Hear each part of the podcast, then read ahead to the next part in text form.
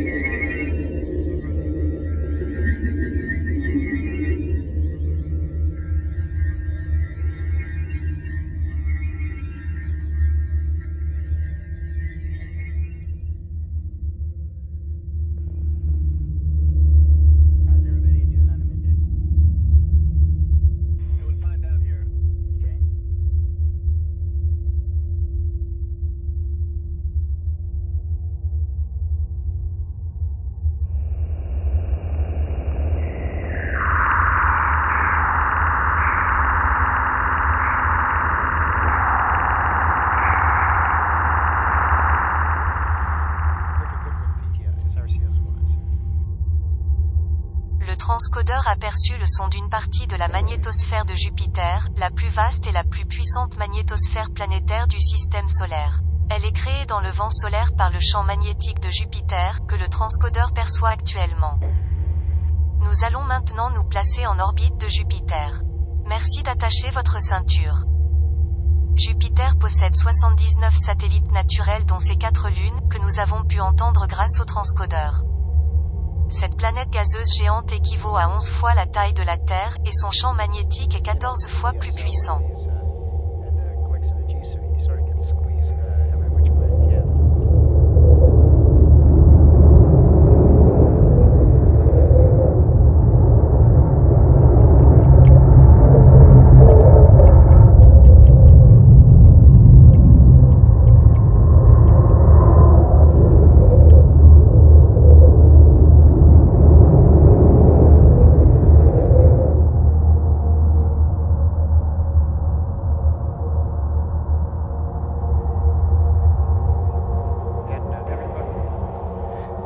Ici le commandant, nous sommes euh, maintenant en orbite de Jupiter et nous y resterons jusqu'à la recherche complète de l'IM Drive.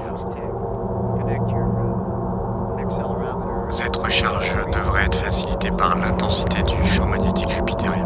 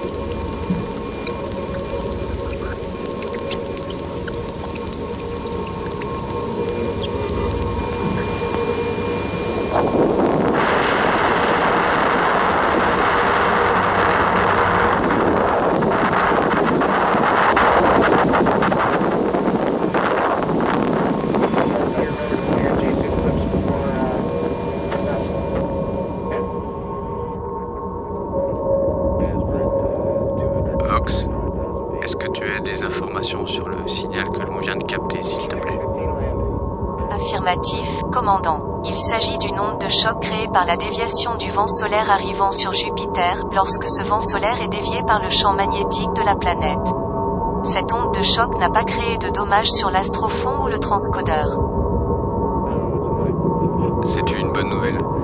Vox, peux-tu m'indiquer le niveau de charge de nos propulseurs?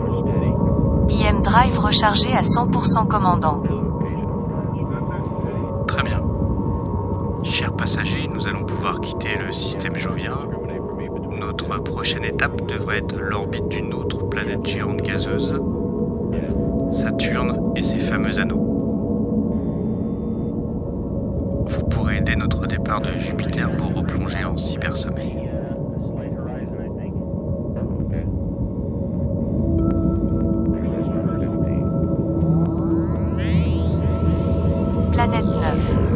une odyssée astrophonique des ondes broadcasteuses.